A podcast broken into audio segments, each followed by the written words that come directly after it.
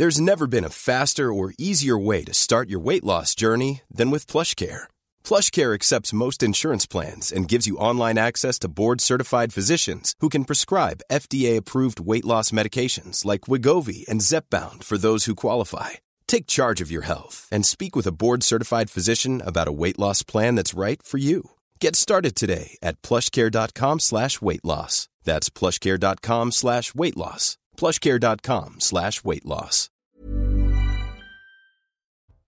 Il est 13h30, vous êtes bien sur CNews. C'est la dernière ligne droite de B-News Weekend. On se retrouve dans quelques instants avec mes grands témoins, mais tout de suite, place à l'info avec Augustin Donadieu.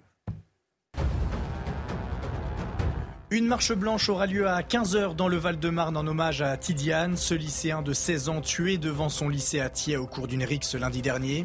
La marche blanche partira du stade de Thiers jusqu'au lycée Guillaume Apollinaire où l'adolescent était scolarisé.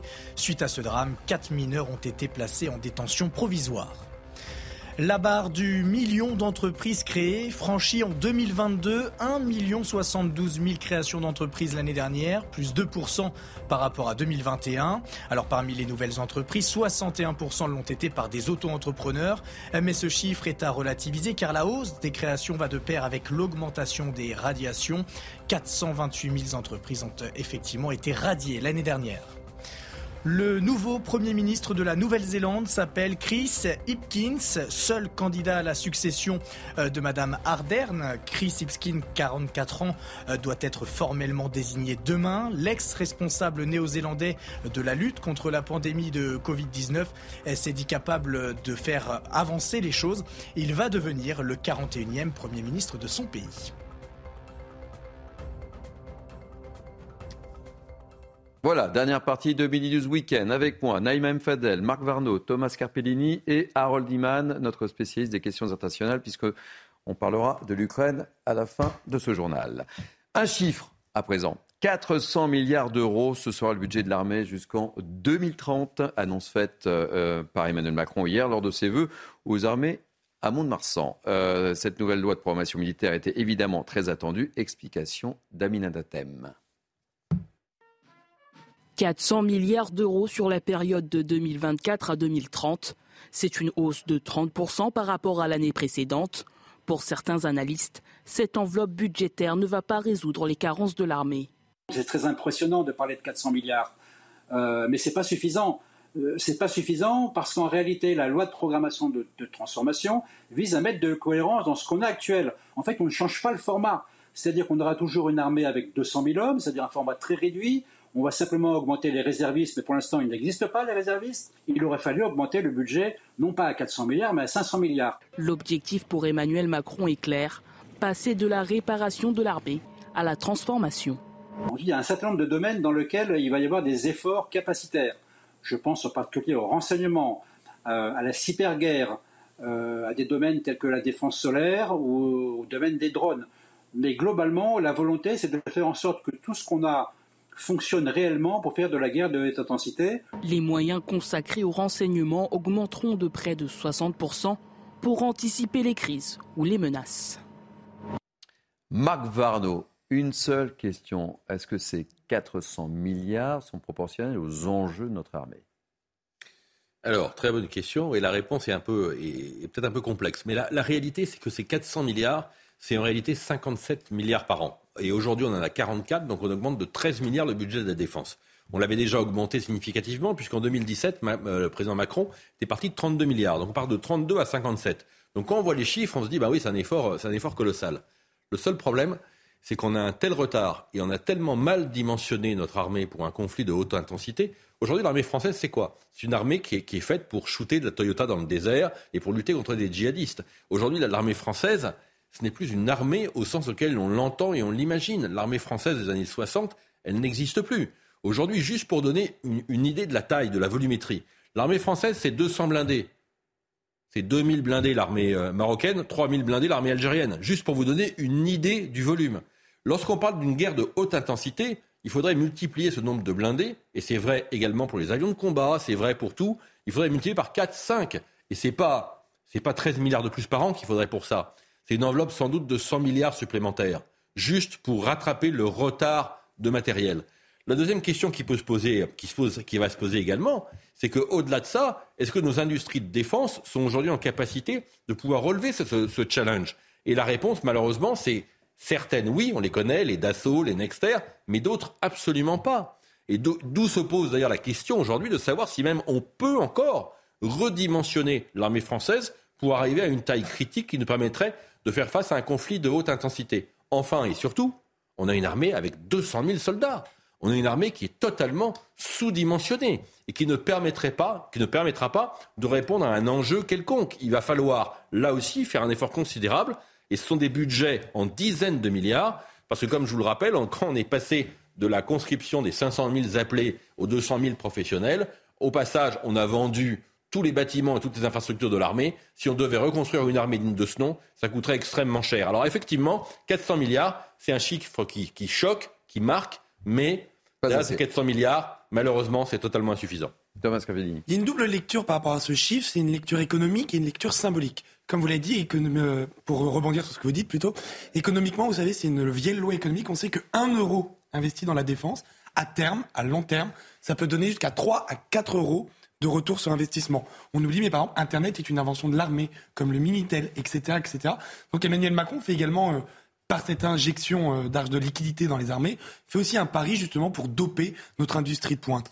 La deuxième, euh, le deuxième paramètre, c'est la dimension symbolique. On sait qu'Emmanuel Macron a un lien très compliqué avec les armées. On se souvient que lors de son premier mandat, son acte fort, le mois de l'été, c'était la démission du général de Villiers. Donc on sait tous qu'il a un lien assez tendu avec les armées que Marivaux aurait dit euh, qui trop embrasse mal étreint. Emmanuel Macron aime ses armées, il en fait régulièrement des déclarations d'amour, mais c'est un petit peu, pour rester dans, ce thème, comme euh, cette, euh, cet éperdu amoureux qui brûlerait les étapes, qui voudrait tout de suite aller au mariage sans aller dans la séduction. Et dès lors, le problème d'Emmanuel Macron, c'est qu'il met certes 400 milliards sur la table, il fait le gros cadeau, mais est-ce qu'il a réellement compris les enjeux internes d'équipement, de fiabilité, de rénovation, de nouvelles guerres, d'effectifs, etc., etc. Malheureusement, les militaires disent que non. Alors, je crois qu'il y a un élément qu'on peut, rajouter, parce que ça, c'est la motivation non dite et l'information secrète que les politiques français cachent, mais une des grosses motivations aussi, c'est le réarmement de l'Allemagne. Il faut quand même en parler, mmh. puisque l'Allemagne a voté un budget de 100 milliards d'équipements, plus 70 milliards de budget pour la défense. Et donc l'enjeu pour la France demain, c'est de savoir si on veut être totalement dépassé par l'Allemagne ou pas. Et évidemment, sans, faire d'histoire, euh, on va. Évidemment, là, pour la France, c'est un vrai sujet. On n'a pas envie d'avoir une armée allemande qui fasse deux fois la taille de l'armée française. Et ça se comprend. Donc Allez. 100 milliards, pas un euro pour un contrat français. On va parler de politique française avec un certain malaise au sein du Parti socialiste. Vous voyez de quoi je veux parler? Les deux candidats, Olivier Faure et Nicolas Maillé-Rossignol, qui revendiquent tous les deux la victoire, vous avez suivi le feuilleton hier, euh, vont se retrouver euh, et se retrouvent en ce moment même d'ailleurs euh, devant une commission. Et, pour rappel, un communiqué du PS a proclamé hier la victoire du président sortant Olivier Faure devant son rival, le maire de Rouen, Nicolas Meyer-Rossignol. Il y avait une différence de 393 bulletins. Sur cette ambiance un peu tendue, les explications d'Alexis Vallée. C'est un parti au bord de la rupture, fracturé entre deux candidats, deux visions du Parti socialiste. Pourtant, Olivier Faure a été reconduit officiellement dans ses fonctions de premier secrétaire et il s'en félicite. Il m'appartient donc désormais, dans le respect de ce vote, de rassembler les socialistes pour répondre ensemble à l'aspiration qui s'est levée dans le pays. Ce vote est contesté par son concurrent Nicolas Maillot-Rossignol, battu à seulement 400 voix d'écart. Des irrégularités graves et manifestes dont les preuves factuelles sont publiques ont malheureusement été constatées. Tout cela donne une image déplorable de notre parti. Michael Delafosse, maire de Montpellier et soutien de Nicolas Maillot-Rossignol, demande carrément le départ d'Olivier Faure. Il a perdu l'élection il n'arrive pas à le reconnaître, donc il s'autoproclame euh, premier secrétaire. Ce sont des mœurs euh, peu dignes euh, d'un responsable politique. Pour mettre fin à cette crise, la commission de récollement en charge du scrutin doit se réunir aujourd'hui. Thomas, ça vous inspire quoi? C'est tendu au Parti Socialiste. Il n'est pas besoin de ça, là. Mais quelle bande de pieds nickelés Non mais au moins 393 bulletins de différence. C'est ça. Non mais au moins les personnes d'avant, les Mitterrand, les Rocard, même même les Laurent Fabius et les François Hollande, ils arrivaient de faire de telle sorte qu'il n'y ait personne qui filme et que la porte soit fermée. C'est-à-dire qu'il y a toujours eu de la magouille dans les élections internes. Ah vous avez au moins l'intelligence stratégique, technique de pas que ça se voit. Mais là, mais c'est euh, c'est le moped show qui vient de se lancer. Puis moi, ce, que, ce qui me fait un petit peu rire là-dedans, c'est qu'on a l'impression que c'est un enjeu international pour un parti qui fait 1,5% aux élections à la dernière présidentielle, un parti qui, je crois, de mémoire, compte moins de 5000 adhérents. Enfin, autant de bruit. C'est vraiment une tempête dans un verre d'eau qui, en plus, euh, termine la décrédibilisation générale du naufrage de ce parti. Ça, c'est fait. C'est fait. On va parler de l'Ukraine. Euh, avec vous, Harold Iman, notre spécialiste des questions internationales. Les alliés occidentaux de Kiev ont annoncé de nouvelles livraisons d'armes. En revanche, ils ne sont pas parvenus à s'entendre sur la livraison de chars lourds, Harold. Alors, euh, le président Zelensky euh, n'est pas vraiment déçu, ni son ministre de la Défense. C'est un peu paradoxal. Zelensky voulait des centaines de chars lourds des modèles lourds comme le Léopard 2 allemand, qui est le meilleur au monde, ou le Challenger euh, britannique. Euh, bon, il n'a pas trop parlé des Leclerc, mais ça rentre dans l'eau quand même.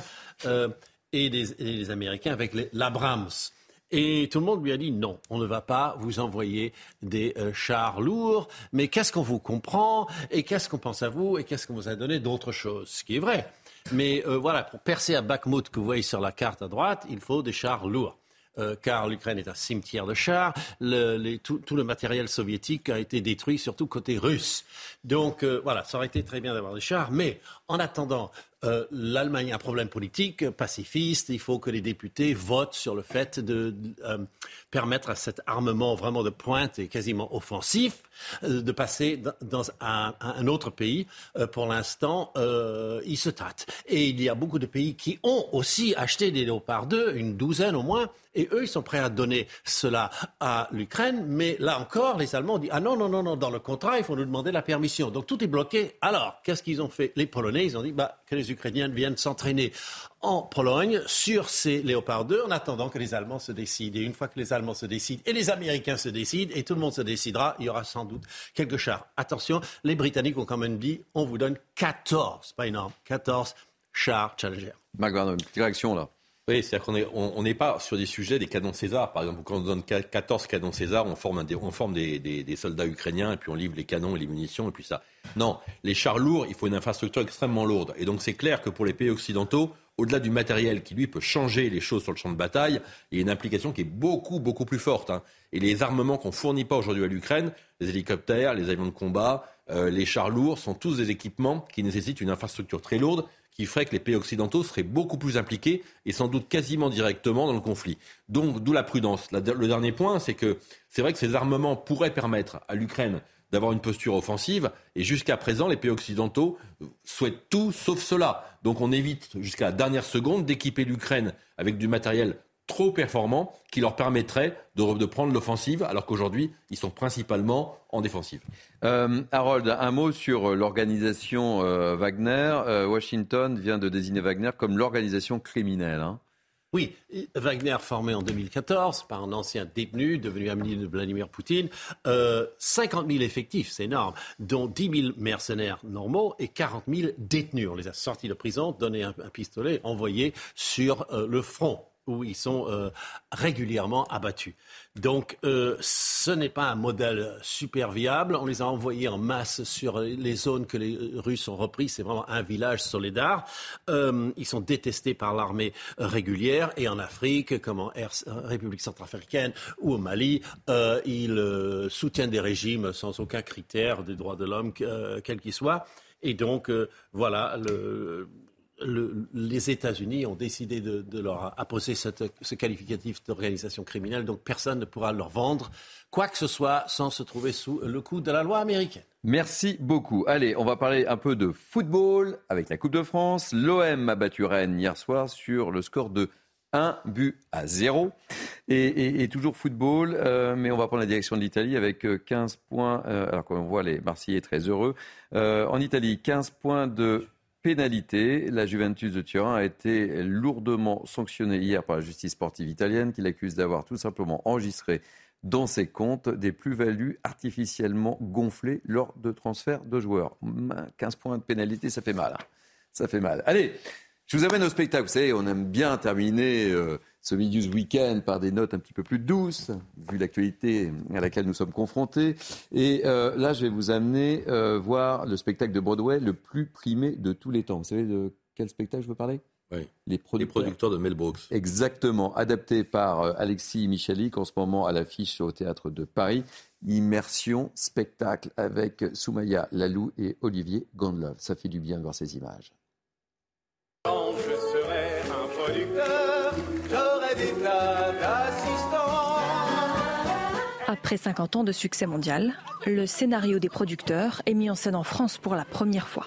C'est l'histoire d'un producteur en manque de succès et d'un comptable malhonnête. Dans certaines circonstances, un producteur pourrait gagner plus d'argent avec un four qu'avec un succès. Les deux hommes s'associent pour mettre en scène la pire représentation jamais écrite afin de remporter le pactole de l'assurance. Avec un réalisateur raté, ils produisent Des fleurs pour Hitler. Censé être un biopic du dictateur, la pièce est finalement perçue comme une satire et suscite les rires des spectateurs. En tout deux heures sans entracte, de spectacles burlesques intenses, hauts en couleurs et en strass. C'est vrai que c'est un véritable marathon. On a quelques petites pauses en, en- coulisses, mais vraiment histoire de boire un coup d'eau, de voilà. euh, mais vra- vraiment pendant deux heures, on a beaucoup de changements de costumes, euh, de perruques. euh, on passe d'un rôle à un autre. Moi, par exemple, j'ai un changement de costume qui se fait en cinq secondes sur le côté de la scène avec une habilleuse. Je passe une petite vieille avec un déambulateur à nouveau à Oula avec la robe, la perruque, le glamour. Donc c'est vrai que c'est il faut être en, en bonne forme pour tenir ce spectacle. Un spectacle qui nécessite un long moment d'entraînement pour les 16 comédiens. On a un échauffement euh, corporel, on a un échauffement vocal, et ensuite on a des notes. C'est-à-dire que soit le metteur en scène résident, soit euh, le chef d'orchestre nous donne des notes. On a un quart d'heure, on va dire, de euh, refaites-moi ci, refaites-moi ça, ça quand tu fais ci, voilà, de notes. Et puis après, on a une heure de préparation. Les spectateurs ressortent avec le plein d'émotions. Oh, je sais pas quoi dire, c'était très bien. Je suis très ému. Merci encore. Le rythme, euh, voilà, un rythme effroyable, une, mise en scène euh, extraordinaire.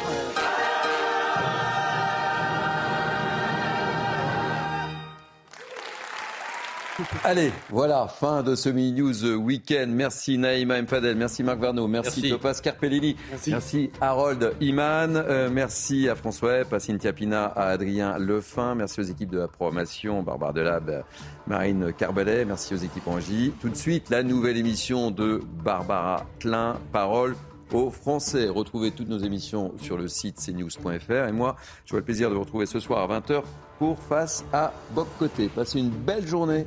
Vous êtes bien sur CNews. Merci. Planning for your next trip? Elevate your travel style with Quince. Quince has all the jet setting essentials you'll want for your next getaway, like European linen, premium luggage options, buttery soft Italian leather bags, and so much more. And it's all priced at 50 to 80% less than similar brands. Plus, Quince only works with factories that use safe and ethical manufacturing practices. Pack your bags with high-quality essentials you'll be wearing for vacations to come with Quince. Go to quince.com slash trip for free shipping and 365-day returns.